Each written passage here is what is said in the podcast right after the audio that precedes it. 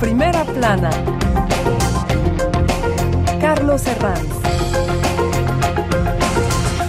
Bienvenidos en Primera Plana, un programa de Radio Francia Internacional y de France 24. Esta semana vamos a aparcar un poco la, la, actualidad más pura y dura y vamos a hablar de un tema realmente interesante que nos afecta a todos, la dictadura del bienestar, ese fenómeno sobre el que cada vez alertan más expertos y que va asociado también a ese positivismo tóxico en el que se mueven nuestras sociedades. Para ello nos acompañan tres invitados en este estudio. Ya les presento al doctor Juan David Nasio, psiquiatra, psicoanalista, escritor y autor, entre otros, de este libro, 10 historias de vida, sufrimiento y amor, aquí en Francia publicado por la editorial Galimar, pero que muy pronto, doctor, va a estar publicado por Paidós en, en español. Así es, va a ser publicado por Paidós en, eh, probablemente en febrero del año que viene. De acuerdo, bienvenido. También nos acompaña la psicóloga clínica Ariadna Cancio, bienvenida. Muchas gracias. Y el profesor de Sociología e investigador de la Universidad París-Nanterre, José, eh, Pedro José García Sánchez. Bienvenido, Pedro. Muchas gracias. La dictadura del bienestar, hoy nuestro asunto en primera plana.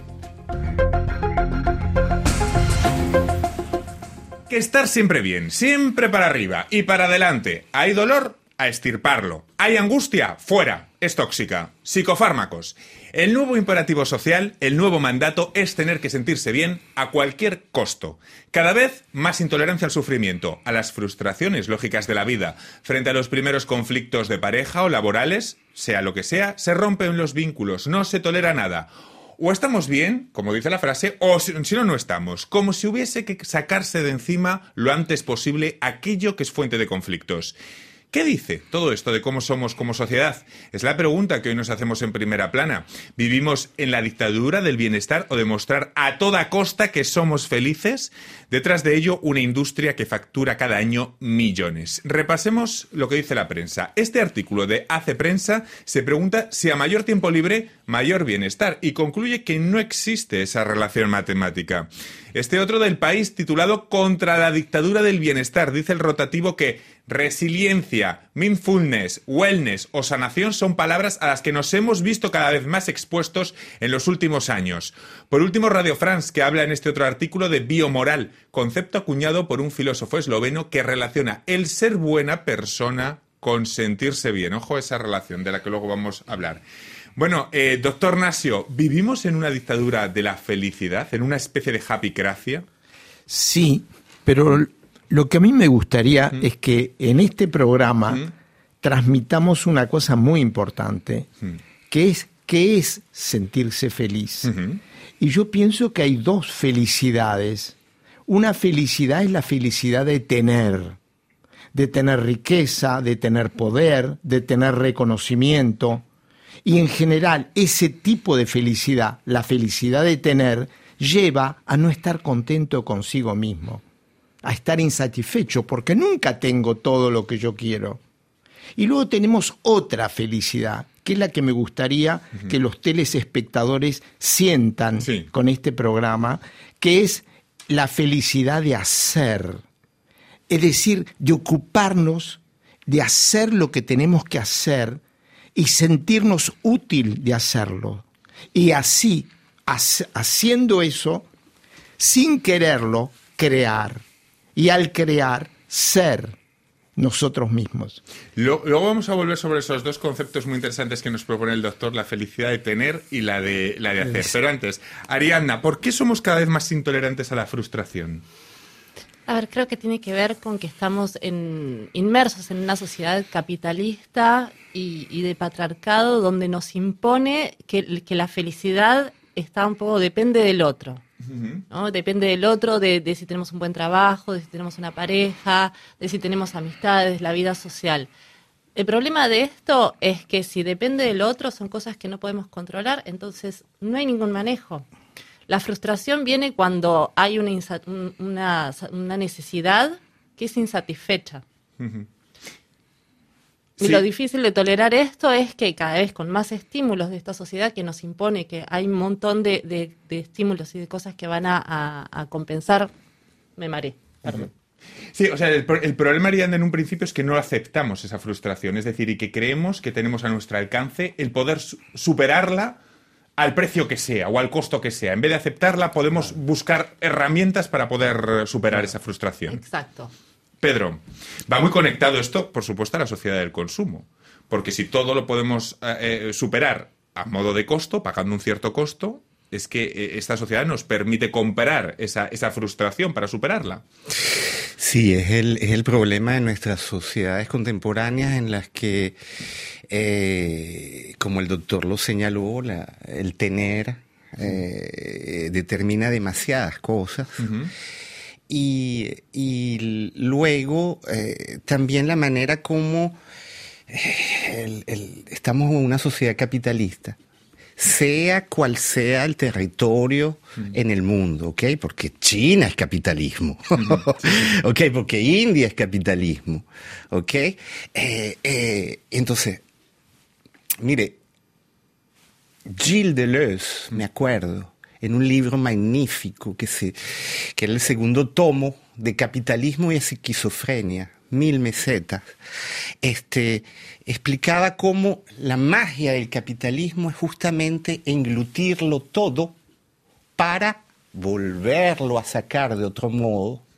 Entonces, toda forma de resistencia, lo propio del capitalismo, según Deleuze, es que lo incorpora, lo transforma y lo vuelve a, sa- a- a sacar Se al hace mercado. papilla y de repente el capitalismo es verde, es ecologista, es feminista, todo. El capitalismo es capaz de, de hacer simbiosis con cualquier cosa. Ese es su gran, su gran mérito, ¿no? Sí. El gran mérito de- del sistema. Sí, Eh, así generando una insatisfacción crónica, ¿no? donde Digamos que, nunca este- es suficiente. En este asunto, el gran éxito del capitalismo es que ha traducido ser feliz como sinónimo de triunfo.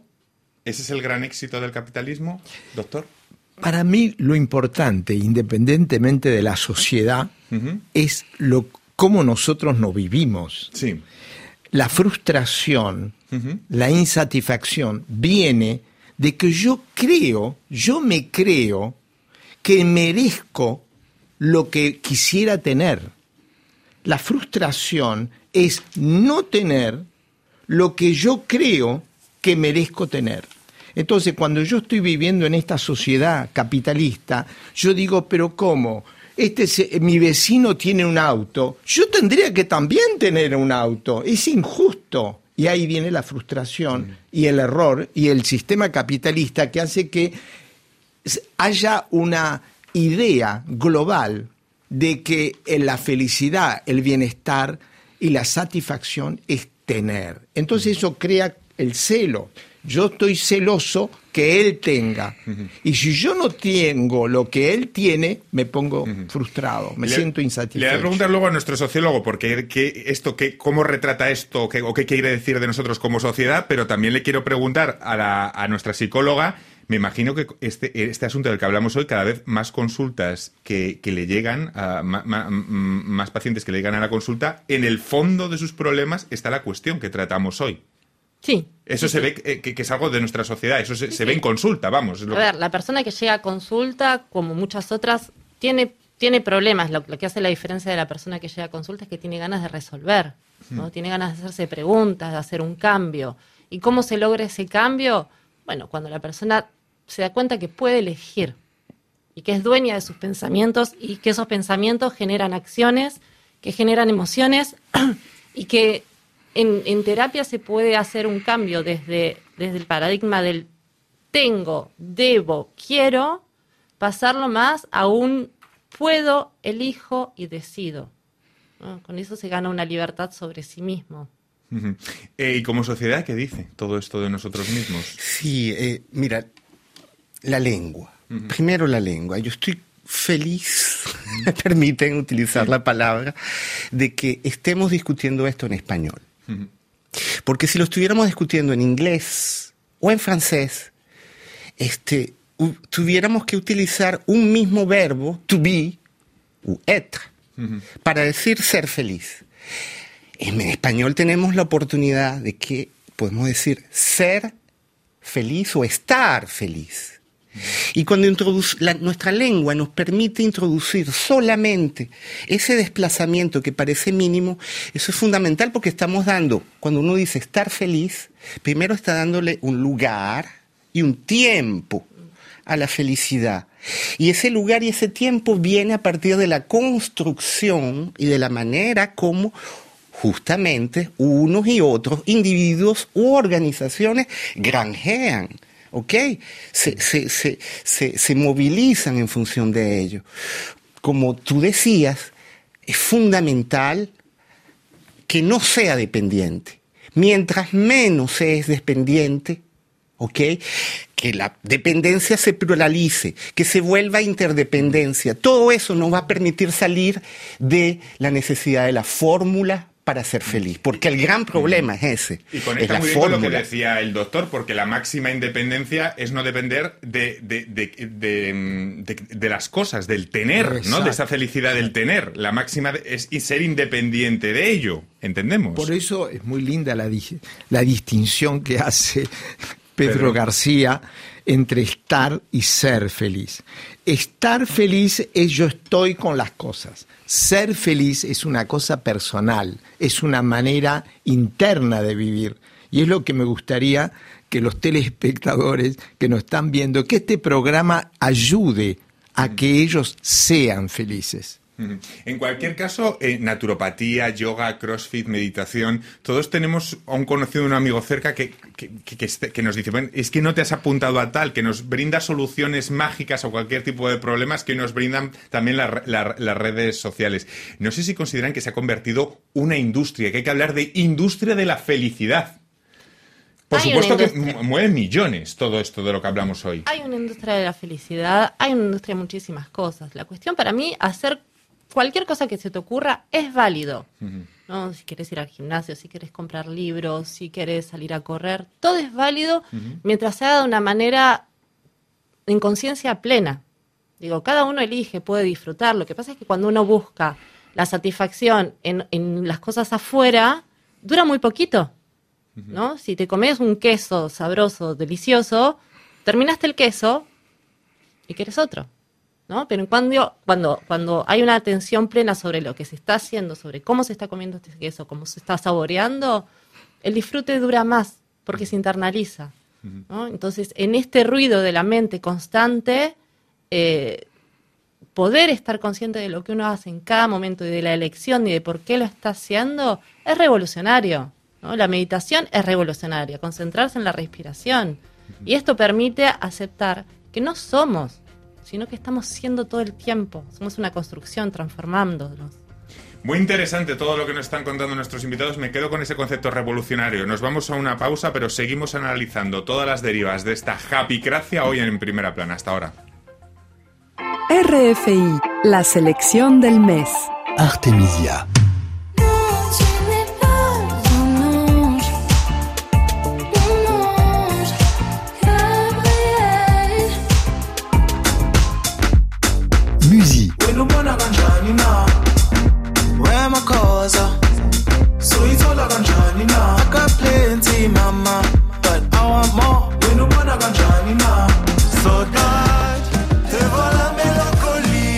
Carlos G. Lopez.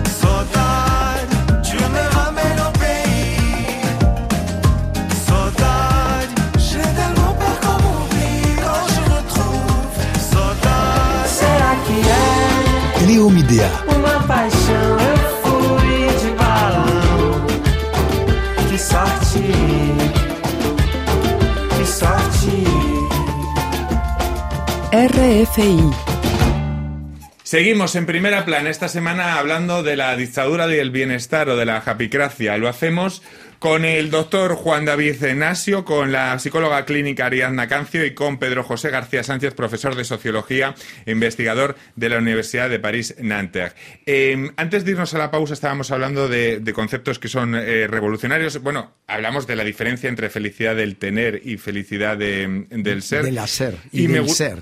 Sí, y me gustaría preguntarles eh, también qué influencia tienen las redes sociales sobre todo lo que estamos hablando hoy. Pedro. Mira, las redes sociales son fundamentales porque quien dice redes sociales dice creación de comunidades mm. en función de un gusto, de un interés, de una identidad, de una preferencia. Mm. ¿Ok? Eso ha dado una posibilidad de pluralizar los, las voces en el mundo Pero eso también ha creado sumame- muchísimas dificultades para poder reencontrar discursos en los que la cooperación, el debate y no solo la oposición, ¿ok? Eh, eh, eh, las- los modos de coordinación entre los individuos hoy día en sociedad se han vuelto sumamente difíciles desde que la lógica de las redes sociales ha ido desplegando su hacer comunitario a lo largo de todo el mundo. Es que, claro, de una red social como Instagram, yo creo que impulsa mucho más la felicidad del tener. Es aspiracional. Vamos viendo imágenes de lo que aspiramos a ser, aspira- aspiramos a tener.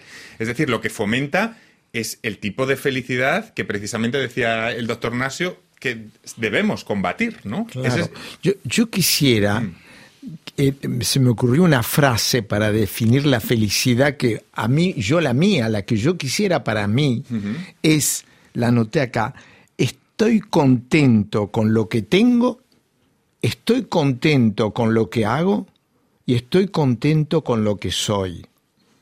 Quiero, yo quisiera que cada uno de nosotros viviera eso así. Es decir, contento con lo que soy no quiere decir que yo me crea extraordinario, ni que me crea una pobre persona. Contento con lo que soy es estar bien consigo mismo y olvidarse casi de sí. Es decir, no estar poniendo juicios sobre sí mismo. Esto lo digo en relación con lo que usted dice sobre la felicidad, con la dictadura de la felicidad. La dictadura de la felicidad hace una consecuencia terrible, que es que si yo no tengo, soy un pobre hombre, es decir, me trato mal, me, juez- me juzgo mal. Entonces pienso que es mu- muy importante la parte psicológica de cómo uno se juzga que no hay que juzgarse mal porque no tiene. Muy importante lo, de, lo del juicio. De todas maneras, el pensamiento positivo que ha cobrado fuerza en los últimos años lo invade todo, desde las redes sociales hasta el diseño de tazas. Esas frases motivacionales se encuentran al servicio de la propaganda de, digamos, de una positividad tóxica. ¿Cuántas veces hemos leído, disfruta y sé feliz, agradece lo que tienes, todo es posible con una sonrisa? ¿Qué muestran estas, eh, eh, estas frases de nuestras sociedades? Mm, Quizás cierta vaguería intelectual, Pedro. ¿Cierta, perdón? Vaguería intelectual. Sí. El tú puedes con todo, muestra una sonrisa. Esta parte de- este, este positivismo tóxico muestra vaguería intelectual. ¿Cómo no? Porque, mira, lo primero que aparece con, con- con- cuando uno hace surgir la palabra positivo es la palabra negativo. ¿Ok? Entonces, a partir de ahí ya estamos dividiendo el mundo de una manera binaria.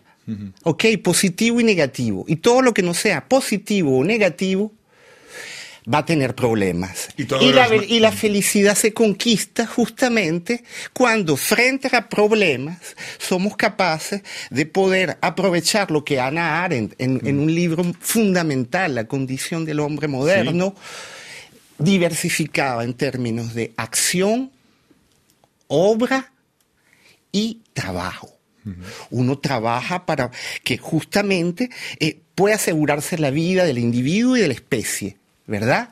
La obra es la que permite justamente darle una permanencia, pero es la acción, como decía el doctor, es la acción sobre los otros lo que permite que eso se vuelva historia. Entonces, es una, una manifestación de, de pereza intelectual hoy día, todavía, este, estar enfocando los fenómenos humanos en términos binarios, porque es a partir de allí que viene la polarización también en términos de sociedad. A la hora de hablar de positividad, eh, a Ariadna con- conviene definir cuándo lo bueno pasa a ser tóxico. ¿Cuándo, empezamos a hablar de positivismo tóxico? Creo que siempre los, los extremos son tóxicos, ¿no? Hay que encontrar un justo equilibrio y una construcción de sí mismo. Lo que sí hay que saber es cómo nos construimos es con la mirada del otro, con las palabras del otro, ¿no? que empieza en el seno familiar y que luego se va construyendo en diferentes espacios. Entonces llega una persona que se cree todo esto que se le dijo y a veces es doloroso, ¿no? Porque no siempre estuvo como palabras positivas. Pero entonces, cuando uno empieza a deconstruir esta narrativa ¿no? y empieza a focalizarse en otras cosas, donde, bueno, ¿cuáles son tus logros? ¿Cuáles son las cosas por las que estás agradecido cada día? ¿no? Y ahí tenemos un positivismo donde hay que focalizarse en lo que está. Doctor. Lo bueno es tóxico cuando yo considero que ese bueno yo lo merezco. Lo bueno es tóxico cuando lo bueno que hay que conseguir yo lo merezco. El problema está en la manera en que yo recibo eso. Yo no tengo por qué decirme a mí mismo que yo merezco eso. Pues vivimos en una sociedad en la que el primer imperativo es decirte cada día cuando te levantas, yo lo merezco, porque yo lo merezco. Es hasta un eslogan publicitario. Claro, claro. Es decir, hay que decirse, no tanto yo lo merezco, eh, ni tampoco juzgarse, yo estoy pobre y no tengo, y yo tengo que tener. Es decir, todo pensamiento que va con la justicia o la injusticia, todo va a ser malo. Lo maneras, bueno va a ser tóxico en Aquí ese lo que hablamos caso. es poner siempre al individuo, al yo, el yo, yo en el centro de la ecuación. Esto juega mucho, esto es muy prosistema, la, la dictadura del bienestar, la japicracia. Es decir, de lo que hoy estamos intentando hablar, de desmontarla, hoy estamos haciendo un programa muy antisistema. ¿eh? Me estoy- me estoy dando- esto es muy antisistema hablar de esto, ¿no? Porque al sistema le conviene, ese- ese- sistema le ese- conviene. esa industria del bienestar perpetua, ¿no? al sistema le conviene, pero bueno, encontrarse con uno mismo y, y crearse a uno mismo y elegir y decidir. Yo disiento un poco con el doctor Nacio con respecto al, al merezco. Parece que uno merece cosas cuando se pone como prioridad, pero también saber que uno tiene que ir a buscarlo y hacer ciertos movimientos y cursor, ¿no? Elecciones. cursor, porque claro, si no, no te levantarías de la cama. cada- algo te tienes que impulsar a decir, venga, pero el cursor dónde debe estar, porque vivo en comunidad, no puede ser el yo todo el rato. No, pero hay que encontrar un equilibrio. O sea, si cuando uno se levanta, se dice que está agradecido por esta cama donde se despertó, que está calentito y tiene un buen desayuno, seguramente el día va a comenzar mucho mejor que si se dice que la vida es una porquería, ¿no? Entonces, sí me parece que hay que darse esas palabras y sí merecer y regalarse y cuidarse a uno mismo con palabras. Sí, pero no yo lo merezco. Es decir, hay que cuidarse, hay que estar preocupándose de uno mismo, pero que no sea tan, in- primero no sea solo individual, hace falta formar parte de la comunidad. Y segundo, cuando yo digo lo de merezco, es porque hay como un pensamiento de justicia o de injusticia, y eso es alguien que está sufriendo. Quizás, fíjese, en, en- en las ciencias sociales, en los años, hasta los años 60, 70, hubo una especie de punto de inflexión que era lingüístico. ¿Ok? A partir del, del, del fines del siglo XX, ese punto de inflexión ha sido sensible. ¿Ok? ¿Qué ha llevado a eso? Eso ha traído cosas magníficas, como, por ejemplo, en las ciudades hoy día los arquitectos y los urbanistas construyen en función de los sentidos, los cinco sentidos, ¿ok? La vista, el oído, etcétera. Pero esa industria de la que tú hablas de la felicidad ha utilizado ese punto de inflexión al cual han colaborado las ciencias humanas y sociales para producir dinero, ¿ok? Eh, los expertos además avisan de cómo en grupos sociales la experiencia natural de la emoción negativa es fácilmente estigmatizada. ¿Cómo se realiza este proceso de estigmatización? Porque parece que además que en ciertos grupos sociales es que no se nos permite decir, cuando te preguntan ¿qué tal, qué tal estás? Saba, how are you? No se nos permite decir qué mal. No se hay No, alguna presión social que todos hemos notado alguna vez en la que aunque lo sintamos no podemos decirlo. Sí, hay un ¿Cómo funciona esa estigmatización? Hay una invalidación de los Mm. sentimientos, de las emociones, justamente, donde estar mal y uno tiene miedo de decir si está mal Sí. o contar algo en el trabajo, porque cómo eso va a influenciar o si los amigos lo van a aceptar, lo van a querer, si cuenta. No, en terapia trabajamos muchísimo Sí. esto, con la aceptación del malestar, con atravesarlo. O sea, es- hay que atravesar el dolor. El dolor es parte de la vida. Parte y de cada emoción es válida. Y si uno está triste, no quiere decir que va a estar triste toda la vida. Es triste, es el momento, está siendo triste, está estando. ¿no? Pero eso no lo define y uno puede modificar y cambiar acciones para cambiar de estado. En el fondo de lo que hablamos hoy, estaremos eh, todos de acuerdo, estamos hablando de educación emocional. Y les pregunto a los tres, ¿Quién debe proporcionarnos? Porque claro, llegamos a este mundo sin manual de instrucciones. En las escuelas no se nos brinda mucho más. Claro, en las familias dependemos cada uno de dónde hayamos caído. ¿De dónde debería venir esta educación emocional? Me gustaría preguntarlo a los tres. Doctor. Yo respondo simple. La primera educación emocional viene de la maestra, de los padres, cómo ellos son con, con, con nosotros. La manera de ser de un padre con su hijo ya le está enseñando en acto, sin palabras, de cómo ser con la emoción. Si el padre se enoja, grita o es colérico, le puedo asegurar, el chico va a ser mañana colérico. ¿Y quién nos puede salvar de, de- de nuestras familias? Es decir, ¿dónde debe, de- ¿en dónde debe recaer una educación emocional? ¿Los centros educativos deben de, de- de proporcionarnos una educación emocional, A ver, Ariadna? pienso que sería una alternativa hermosa que en las escuelas se pusieran cursos de educación emocional, que nos enseñen cómo estar en sociedad, habilidades sociales, cómo poder hablar en público, ¿no? Que son todas estas dificultades que generan miedo. Pedro, ¿quién? Este, mira, a- yo insisto con el- la cuestión de lo que genera problemas. Estamos en una época en la que todo lo que genere problemas lo enfrentamos Apartándolo. apartándolo o poniéndolo en fórmulas. La educación para la felicidad no puede sino ser la educación para hacerle frente a esos problemas, ¿ok? Y que enfrentando esos problemas, haciendo con ellos, como cuando un papá en acto transmite algo, lo mismo sucede con un maestro, lo mismo sucede con un amigo, lo mismo sucede con un consejero, con un influencer. Todos, to- todos los que tenemos posibilidad de palabra, podemos ejercer. Muchísimas gracias a los tres. Ha sido un placer compartir este tiempo con ustedes. Muy interesante. Juan, Ariadna y Pedro. Y a todos ustedes nos vemos aquí en, Primera Plana la próxima semana. Gracias.